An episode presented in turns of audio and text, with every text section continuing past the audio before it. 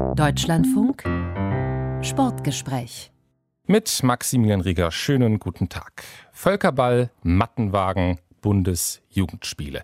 Ich brauche nur diese drei Begriffe sagen und Sie sind höchstwahrscheinlich gedanklich auf dem Weg in Ihre Schulzeit, in den Sportunterricht. Der begleitet uns von der ersten Klasse bis zum Abschluss. Für manche ist Sport das Lieblingsfach, für manche der Horror.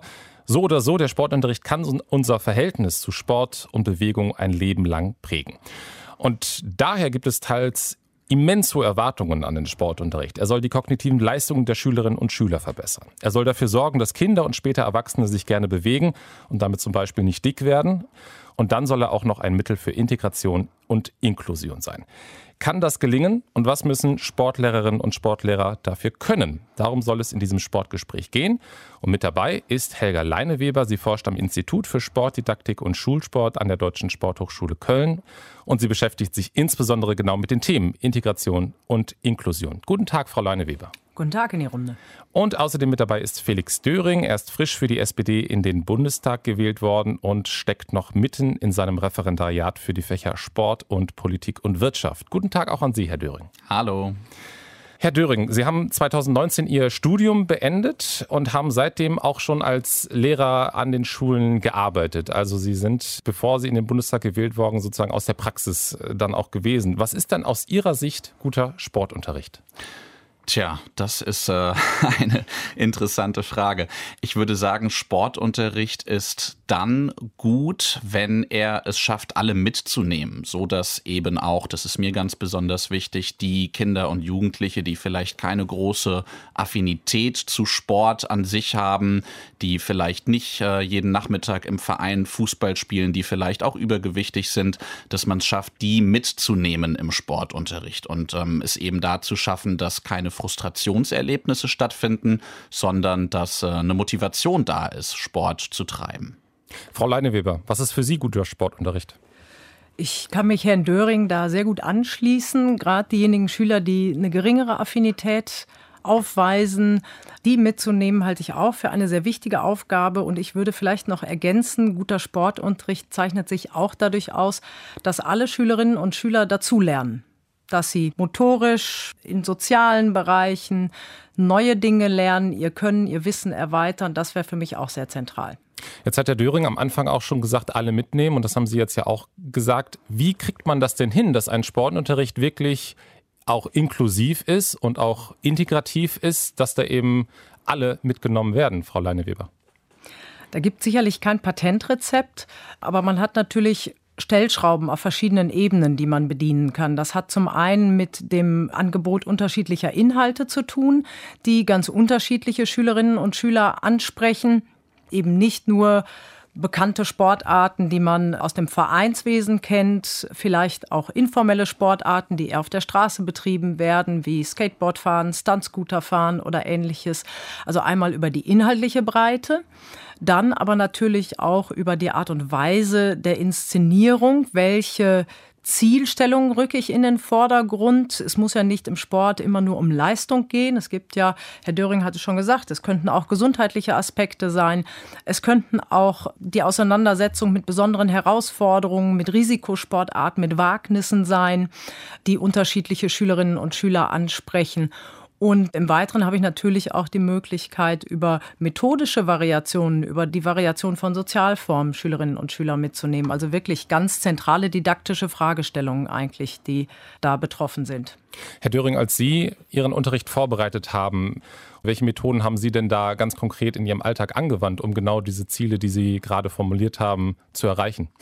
Ich will mal mit einem äh, Beispiel anfangen, wie man es meiner Meinung nach auf keinen Fall machen sollte. Ich glaube, wir alle kennen die Situation aus dem eigenen Sportunterricht.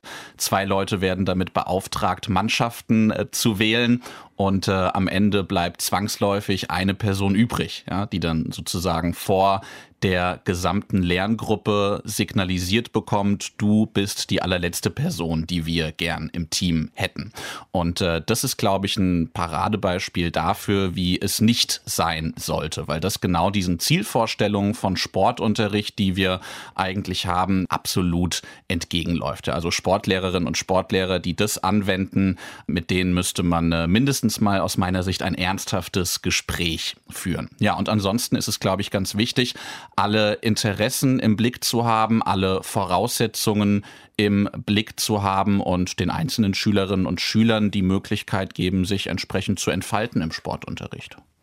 Ich habe gerade eben in der Anmoderation ein paar Punkte genannt und Sie haben ein paar Punkte jetzt auch gestriffen. Also diese gesundheitlichen Aspekte eben, dass es nicht nur eine Stunde lang wir bewegen die Kinder und dann sind wir happy sind, sondern dass da ja eben auch mehr hintersteckt. Eben dann kommen wir halt in die Rolle von Sportunterricht so als erstes Bollwerk gegen Volkskrankheiten wie Übergewicht und Rückenprobleme, integrative Kraft. Aus Sicht des Leistungssports sollten vielleicht sogar da die kommenden Olympiasieger entdeckt werden. Also da gibt es ja ganz viele unterschiedliche auch Erwartungen an den Sportunterricht gesellschaftlich gesehen. Ist das eine Überforderung des Sportunterrichts, dass da so viele unterschiedliche Erwartungen in ihn gesteckt werden, Frau Leineweber?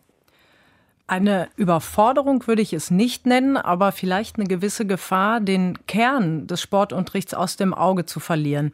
Denn es muss im Kern darum gehen, zum Erziehungs- und Bildungsauftrag, den die Schule hat, beizutragen. Da ist Sport eines unter anderen Fächern, in dem es darum geht, junge Menschen auszubilden, in ihrer Persönlichkeitsentfaltung zu unterstützen, das muss das Hauptinteresse sein. Und da haben wir natürlich mit dieser leiblichen Komponente eine große Besonderheit unseres Faches, die von anderen Fächern in keinem Maße aufgefangen werden kann oder ersetzt werden kann. Also da wirklich eine Besonderheit, die es zu fördern und zu wahren gilt.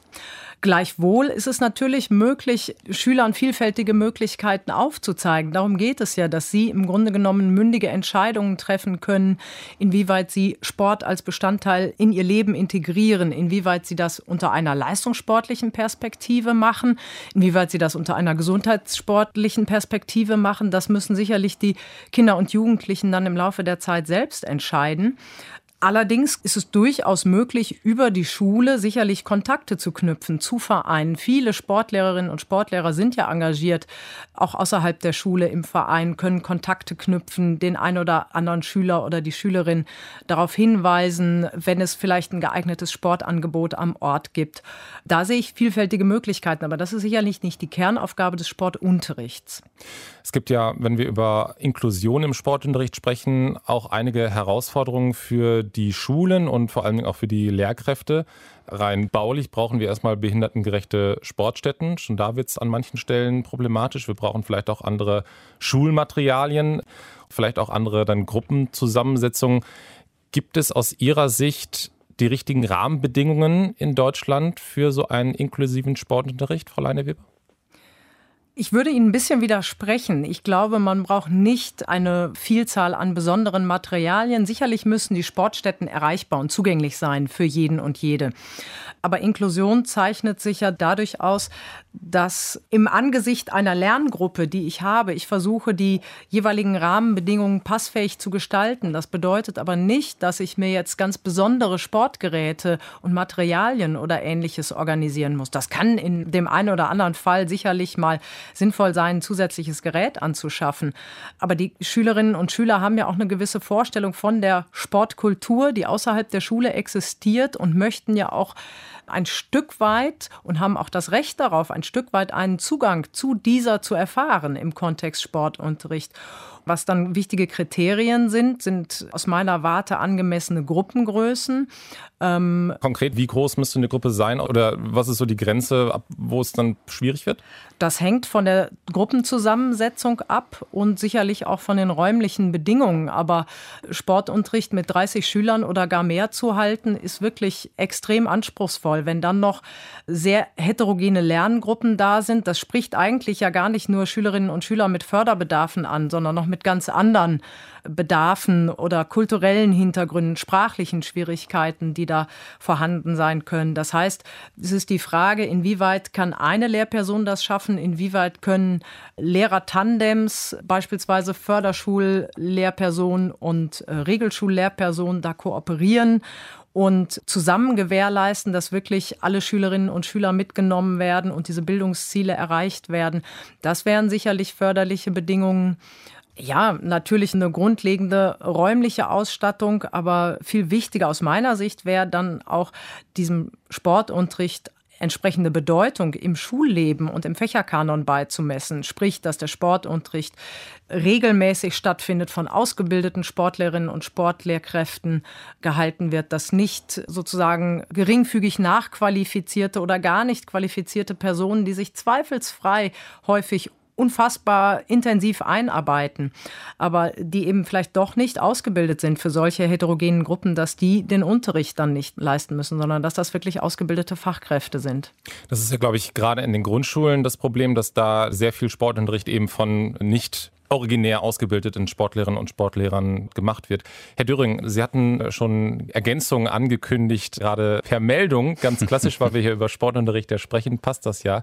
Ich glaube, bei der Gruppenzusammensetzung unter anderem, genau. Also ich glaube, wir haben im äh, Wechselmodell während äh, der Corona-Pandemie tatsächlich nochmal gemerkt, welchen Einfluss die Größe der Lehrgruppe tatsächlich hat. Also das macht einfach einen riesigen Unterschied, ob Sie da 13, 14, 15 Kinder vor sich haben. Übrigens völlig egal, in welchem Unterrichtsfach oder ob das 26, 27, 28 Kinder sind. Ist völlig klar, dass Sie in einer 45 Minuten langen Unterrichtsstunde viel eher auf die Bedürfnisse und Voraussetzungen der Individuen eingehen können, wenn das eine kleinere Lerngruppe ist. Und ich hoffe, dass ähm, durch diese Zeit, in der viel im Wechselunterricht ähm, unterrichtet wurde, auch das Bewusstsein für diese Problematik nochmal in den Fokus der Verantwortungsträgerinnen und Verantwortungsträger gerückt ist. Ähm, darf, ich da, darf ich da kurz einhaken? Wie groß ist denn, also wir haben ja gerade über das Idealbild gesprochen, aber wie war es denn bei Ihnen an der Schule? Hatten Sie da Gruppengrößen, mit denen Sie gut arbeiten konnten?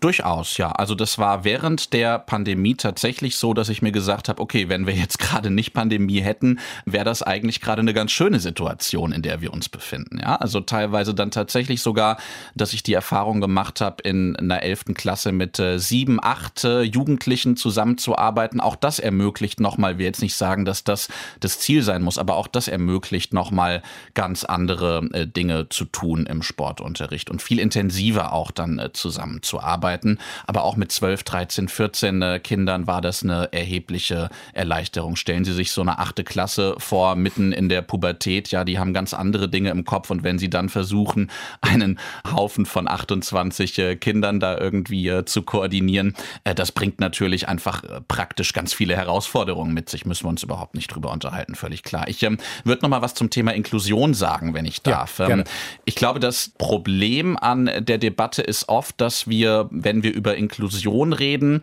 von so einem gedanklichen Konstrukt ausgehen, dass wir sagen, es gibt zwei homogene Gruppen, nämlich einmal die Gruppe der Kinder, die nicht behindert sind und dann die Gruppe von äh, Kindern mit Behinderung. Und wie geht es jetzt sozusagen darum, diese zwei Gruppen gemeinsam zu unterrichten? Ich glaube aber, der Grundgedanke von Inklusion ist eigentlich ein ganz anderer, nämlich der, dass ähm, Vielfalt und Heterogenität in einer Lerngruppe grundsätzlich als Chance und als Gewinn betrachtet wird. Und wenn wir den Gedanken jetzt mal weiterverfolgen, werden wir feststellen, sowas wie eine homogene Lerngruppe, eine rein homogene Lerngruppe, gerade auch im Sportunterricht, die gibt es eigentlich nicht. Es gibt immer eine verschiedene Anzahl von Kindern, die bestimmte Voraussetzungen und Bedürfnisse mit sich bringen.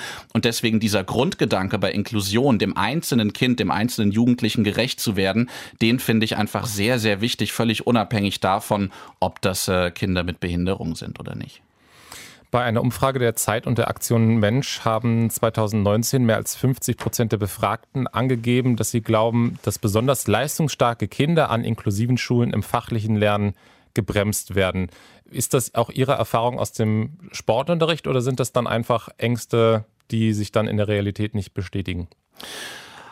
Ach, ich kann mir vorstellen, dass das an der einen oder anderen Stelle vielleicht passiert, aber es ist im Prinzip eine Diskussion, wo ich sage, die hat keinen wirklichen Mehrwert, weil die Probleme, mit denen wir im Sportunterricht konfrontiert sind, das ist im seltensten Fall, glaube ich, das Problem, dass es nicht gelingt, die Kinder und Jugendlichen, die sportlich sehr affin sind, dass es nicht gelingt, die entsprechend zu fördern. Ja, auch das kann passieren, völlig klar.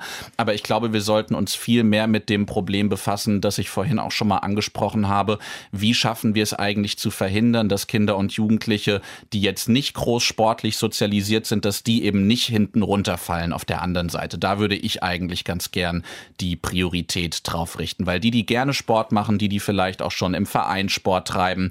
Natürlich sollen die auch auf ihren Sportunterricht kommen, der sie fördert, überhaupt keine Frage. Aber den Schwerpunkt müssen wir, glaube ich, auf der anderen Seite setzen. Frau Leineweber, wie schafft man das denn genau dann, die Kinder zu begeistern, die eben nicht ganz so sportaffin sind und vielleicht nicht im Verein schon Sport machen? Ja, ich hatte das ja vorhin schon mal versucht anzureißen, dadurch, dass man natürlich auf der einen Seite ein breites Angebot schafft. Ganz wichtig aber auch zu dem, was Herr Döring gerade gesagt hat, dass der Leistungsaspekt vielleicht gar nicht so sehr im Vordergrund steht. Sportunterricht hat nicht die Aufgabe, Leistungssportlerinnen und Leistungssportler hervorzubringen. Absolut richtig, ja. Und ich glaube, das müssen wir uns auch vor dem Hintergrund von heterogenen Lerngruppen bewusst machen. Wenn es darum geht, äh, dass leistungsstarke Schüler Schülerinnen und Schüler möglicherweise im Sportunterricht ausgebremst würden, da muss man auch ganz klar sagen, die sportliche Leistungsfähigkeit ist kein Kriterium für einen Schulabschluss oder ähnliches. Keine Frage, wahrscheinlich Herr Döring genauso wie ich, wir freuen uns sehr, wenn wir sportaffine Schülerinnen und Schüler haben, die auch zu großen Leistungen fähig sind.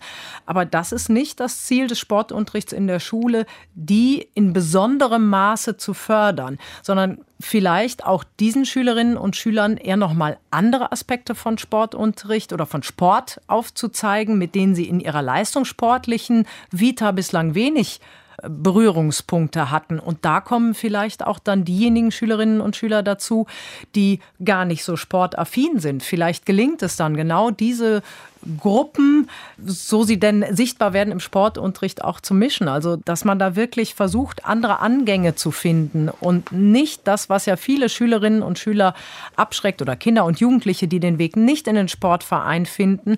Das sind sicherlich zum einen diejenigen aus benachteiligten sozialen Schichten, die familiär gar keinen Zugang haben. Das sind aber auch zum anderen diejenigen, die Frustrationserlebnisse hatten.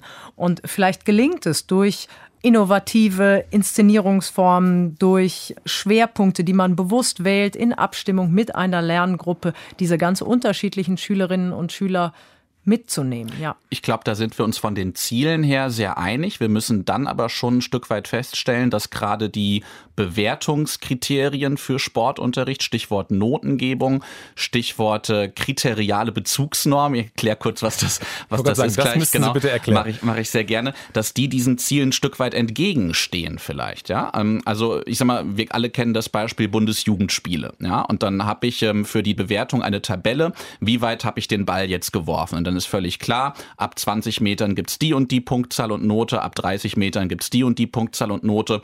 Und bei diesen Bewertungsformen nehmen wir ja in keinster Weise Rücksicht auf die individuellen Voraussetzungen der Kinder und Jugendlichen. Also natürlich ist es so, wenn ich groß bin, habe ich da schon mal ganz andere Startvoraussetzungen einfach. Und das müsste ja in der Bewertung ein Stück weit eine Rolle spielen. Da gibt's auch Ansätze, das will ich überhaupt nicht negieren. Und ich glaube, das ist auch im Bewusstsein von vielen Pädagoginnen und Pädagogen angekommen das ist überhaupt nicht das Thema.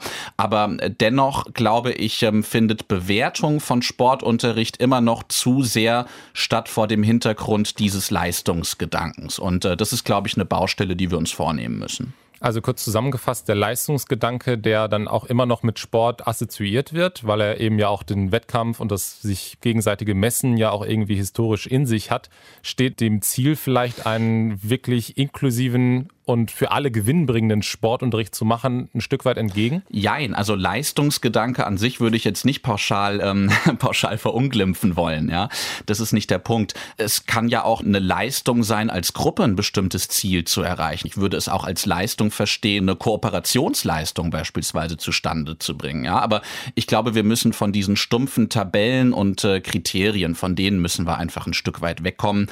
Die sollten in der Bewertung der Schülerinnen und Schüler, wenn dann eine untergeordnete Rolle spielen, meiner Meinung nach.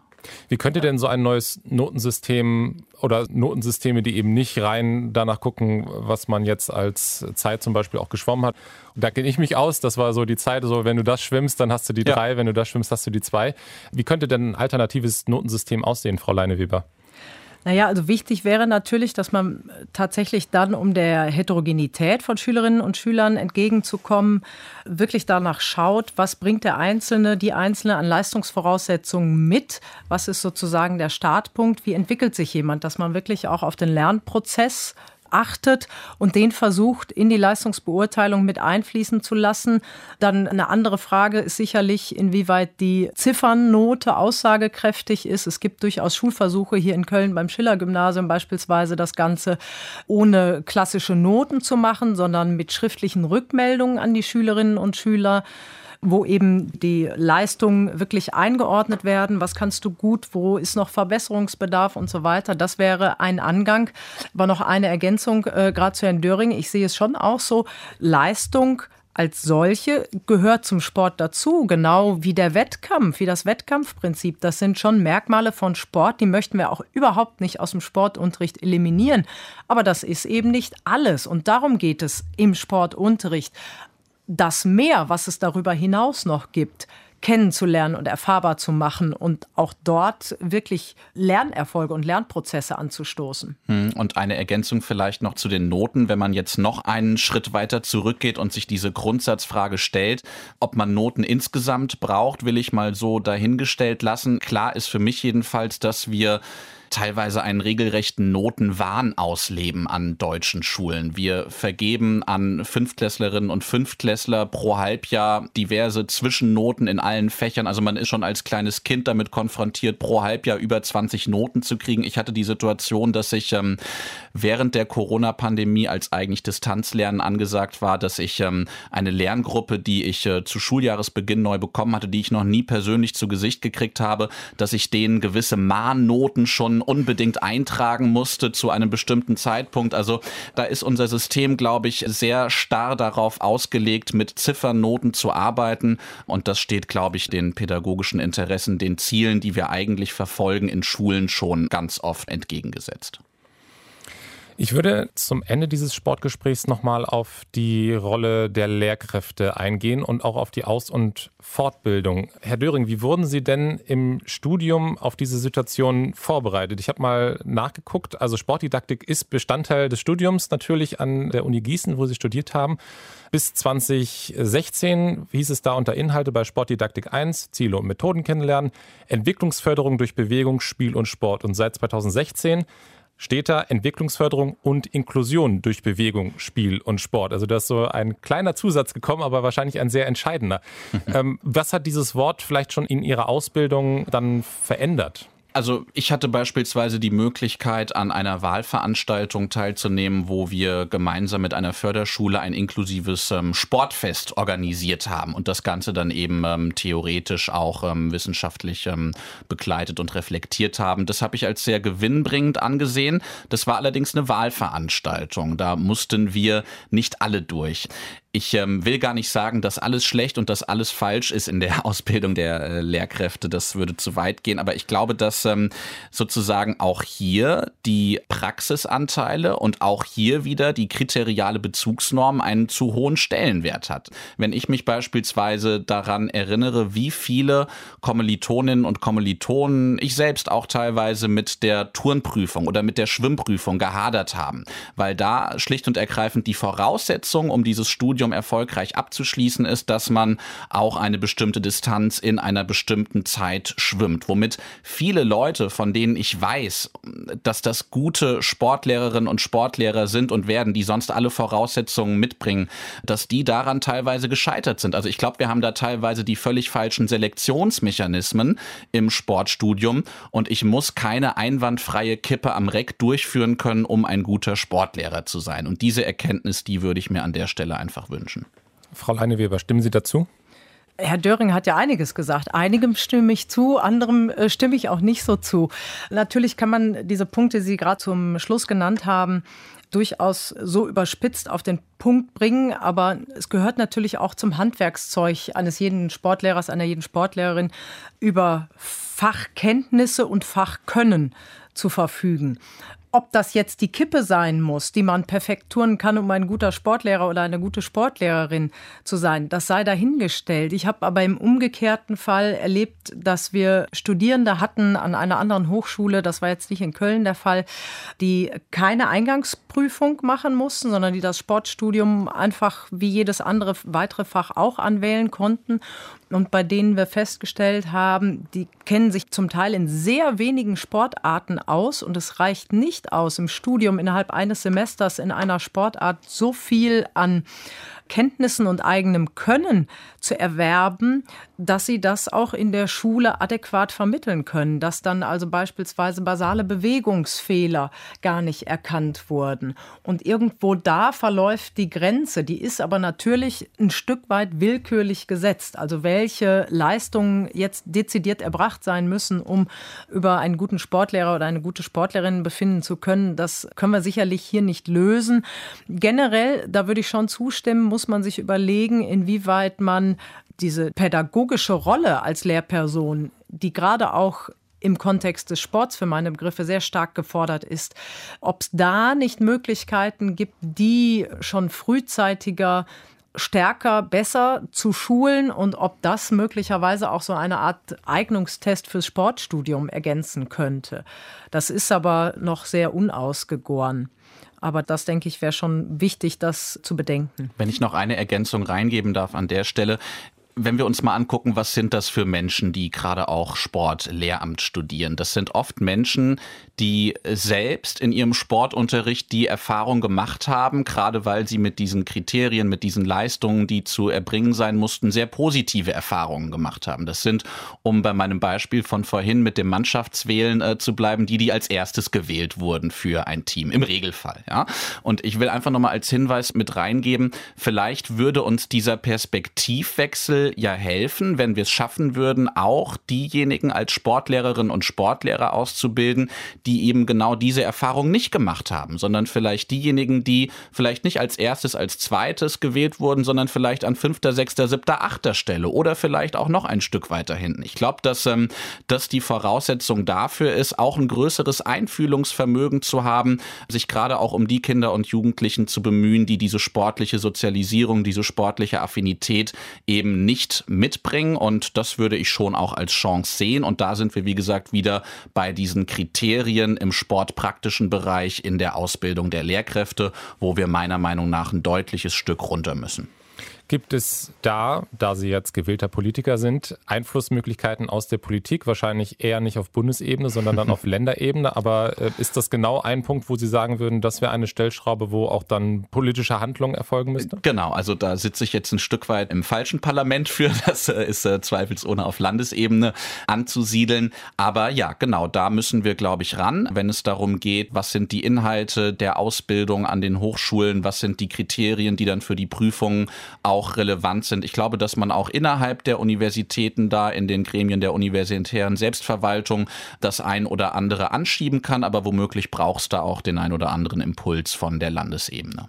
Aber da muss man vielleicht auch dazu sagen, dass sich das Studium natürlich auch nicht nur in Nordrhein-Westfalen, ich bin mir auch sicher in Hessen in den letzten gut zehn Jahren sicherlich gewandelt hat. Wir kamen ja über den Punkt der Heterogenität dazu. Die UN-Behindertenrechtskonvention, die 2009 in Deutschland umgesetzt wurde, hat da einen Impuls geliefert und in der Nachfolge haben sich praktisch alle Universitäten dem angeschlossen und entsprechende Bestandteile auch in ihre Studien integriert, nicht nur im Fach Sport, in allen Fächern. Es sind ja sogar inklusionsorientierte Leistungspunkte Pflicht im Lehramtsstudium.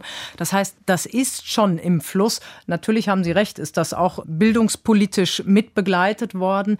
Der Prozess läuft in beide Richtungen, teilweise top-down von der politischen Ebene an die Hochschulen, aber es gibt natürlich auch die entgegengesetzte Bewegung, dass wir an den Hochschulen, wir sind ja ständig auch im Kontakt mit Schulen, wir kriegen Rückmeldungen von den Studierenden, die wir ausgebildet haben, dass wir natürlich auch da die Studiengänge weiterentwickeln. Und das gilt sicherlich nicht nur für die Sporthochschule in Köln, das gilt auch für sämtliche andere Universitäten, mit denen wir ja auch in Kontakt stehen, die in der Sportlehrer- oder Lehrerinnenbildung engagiert sind. Sie haben ja auch selber auf Lehramt Sport studiert. Wenn Sie mal an Ihr Studium zurückerinnern und jetzt das, was da im Moment sozusagen von den Absolventinnen und Absolventen gefordert wird, wie sehr hat sich das verändert? Und wie viel ist vielleicht dazugekommen zu dem Kern, der vielleicht immer noch Bestand hat, aber wie viel ist über die Jahre hinweg noch dazugekommen? Also es lässt sich nur insofern für mich schlecht vergleichen, weil ich in Freiburg studiert habe in den 90er Jahren und jetzt in Nordrhein-Westfalen in der Lehrerinnenbildung tätig bin. Aber ich glaube, als Grundströmung kann man sagen, haben die bildungswissenschaftlichen Anteile einen ganz deutlichen Zugewinn erfahren. Also im Grunde genommen die Kritik, die wir gerade besprochen haben, ist ein Stück weit schon eingeflossen, dass fachwissenschaftliche Anteile reduziert wurden. Das betrifft sowohl die Praxis in den Sportarten, aber eben auch die typischen Fachdisziplinen jetzt im Kontext des Faches Sport, sprich die psychologischen, trainingswissenschaftlichen, bewegungswissenschaftlichen Anteile, die alle etwas abgeben mussten zugunsten didaktischer und fachdidaktischer und pädagogischer Anteile im Studium. Laut dem Statistischen Bundesamt sind etwas mehr als ein Drittel der Lehrkräfte in Deutschland älter als 50 Jahre. Deswegen würde ich einmal noch die Frage stellen, ob das Problem vielleicht gar nicht unbedingt die Ausbildung von denjenigen ist, die in den vergangenen Jahren sozusagen von der Uni gekommen sind und eben diese Konzepte schon mitbekommen haben, sondern die Lehrkräfte, die schon ziemlich lange an den Schulen sind und deren Ausbildung und Studium relativ lange zurückliegen, dass da diese Konzepte vielleicht noch nicht angekommen sind und da vielleicht dann auch ein vielleicht größeres Problem liegt liegt im praktischen Alltag an solchen Schulen? Also ein Stück weit täte man sicherlich den älteren Kolleginnen und Kollegen Unrecht, wenn man ihnen absprechen würde, dass sie nicht sich entsprechend fortbilden würden und nicht Interesse dafür zeigten, auch neuere Konzepte aufzunehmen. Zum einen und zum anderen ist es auch so, dass natürlich für Lehrkräfte, egal welchen Alters, die eigene Schulzeit als Schülerin oder Schüler prägend ist. Und da haben wir, kommen wir erst nach und nach dazu, dass die jetzt ins Studium einsteigenden Studierenden wirklich stärker mit heterogenen Lerngruppen und Konzepten damit umzugehen, mit einem breiteren Sportverständnis in der eigenen Schulzeit konfrontiert wurden. Also das ist etwas, wo man den Effekt wahrscheinlich wirklich noch stärker erst in den kommenden Jahren ablesen können wird. Frau Leineweber, Sie haben 2013 auch mit Sportlehrkräften über das Thema Inklusion im Rahmen einer Studie gesprochen und ein Lehrer hat da sinngemäß gesagt, jahrzehntelang hat es eine extra Ausbildung für Sonderschulpädagogen gegeben und jetzt müssen auf einmal alle Lehrer diese Fähigkeit auch mitbringen, obwohl das eine besondere Einstellung gegenüber Menschen erfordert. Und diese Einstellung würde vielen Lehrkräften fehlen, weil sie sich eben auch bewusst für einen in Anführungszeichen normalen Lehrberuf entschieden haben und eben nicht für Sonderpädagogik. Wurde da den Sportlehrkräften vielleicht auch zu viel abverlangt in den vergangenen Jahren oder ist das dann einfach Teil einer Berufsrealität und da muss man sich dann halt anpassen? Es wurde allen Lehrkräften viel abverlangt in dieser Hinsicht. Das Ganze ist von zwei Seiten zu sehen. Wir haben ja immer noch ein Studium, was sich auf das Förderschullehramt bezieht, was auch extrem wichtig ist, weil es so unheimlich viel Fachwissen gerade für die unterschiedlichen Förderschwerpunkte gibt, hinter denen ja zum Teil auch medizinische Krankheitsbilder oder ähnliches stecken. Das kann nicht Teil eines jeden Lehrerstudiums, Lehramtsstudiums sein. Gleichzeitig halte ich es auch für sehr wichtig, diese traditionellen Zuordnungen zu bestimmten Schulformen aufzubrechen. Wenn wir Inklusion tatsächlich leben wollen, dann bedeutet das in der Konsequenz eine Schule für alle. Und an dieser einen Schule für alle müssten sich dann Spezialisten für unterschiedliche Bereiche wiederfinden. Aber ja, da hinkt unser Bildungssystem sicherlich hinterher. Und das ist eine Zumutung nicht für Sportlehrerinnen und Sportlehrer, sondern für ganz viele Lehrkräfte, denen ich trotz dieser Überforderung, das sind zumindest unsere Erfahrungen aus den Interviews, aus den Gesprächen, die wir geführt haben, immer wieder oder zum ganz überwiegenden Teil attestieren muss und möchte, dass sie eine sehr hohe Bereitschaft haben, sich auf unterschiedliche Kinder und Jugendliche einzustellen ganz unabhängig davon, was sie für einen Background haben. Herr Döring, ist es aus Ihrer Sicht realistisch, dass von Seiten der Politik so ein paar Punkte, über die wir jetzt gesprochen haben und wo Sie und Frau Leineweber ja jetzt auch, ich nenne es mal, Potenziale für den Sportunterricht entwickelt haben, dass die von politischer Seite angepackt werden und wir da erleben werden, dass sich die Rahmenbedingungen absehbar ändern? Das will ich hoffen, wenn ich dieses Vertrauen in Politik im Allgemeinen nicht hätte, dass Politik da auch Veränderungen mit anstoßen äh, könnte, dann äh, würde ich mich, glaube ich, äh, nicht in der Politik engagieren. Insofern äh, muss ich das glauben und will das auch glauben. Und äh, vielleicht tragen Sendungen wie diese ja auch dazu bei, dass man ähm, auch vielleicht im gesellschaftlichen Bewusstsein noch den ein oder anderen Gedankengang äh, anstößt, der sich dann über die Politik letztendlich ausdrückt und äh, einen Beitrag dazu leistet, dass dann konkrete Veränderungen tatsächlich auch stattfinden. Wenn Sie sich einen Punkt aussuchen müssten, der ganz oben, also wenn Sie eine Prioritätenliste aufstellen würden, was wäre aus Ihrer Sicht da auf Ihrer Prioritätenliste ganz oben, um Sportunterricht noch besser zu machen, als er vielleicht im Moment schon ist? Also zwei Punkte hätte ich ziemlich weit oben. Das eine wäre eine konsequente, hochqualitative Ausbildung von Grundschullehrkräften im Bereich Sport und auch eine entsprechende Einstellungspolitik dann. Und zum anderen die Gewährleistung der vorgesehenen Stundenkontingente im Fach, dass nicht immer wieder die Sportstunden gekürzt werden, sondern dass die tatsächlich so gehalten werden, wie laut Stundentafel vorgesehen werden. dass sollte jemand krank sein, das Ganze auch fachlich adäquat vertreten wird. Dann nehme ich das als Schlusswort von diesem Sportgespräch. Vielen Dank an Felix Döring, SPD-Bundestagsabgeordneter, und an Helga Leineweber, Forscherin am Institut für Sportdidaktik und Schulsport an der Deutschen Sporthochschule Köln. Und Dank geht auch an Sabine Lerche, die diese Sendung mit ihren Recherchen unterstützt hat. Und wenn Sie sich noch mehr für das Thema Schulsport interessieren, dann lege ich Ihnen unsere Serie zum Thema Schulsport nahe. Finden Sie auf deutschlandfunk.de Sport. Mein Name ist Maximilian Rieger. Vielen Dank fürs Zuhören.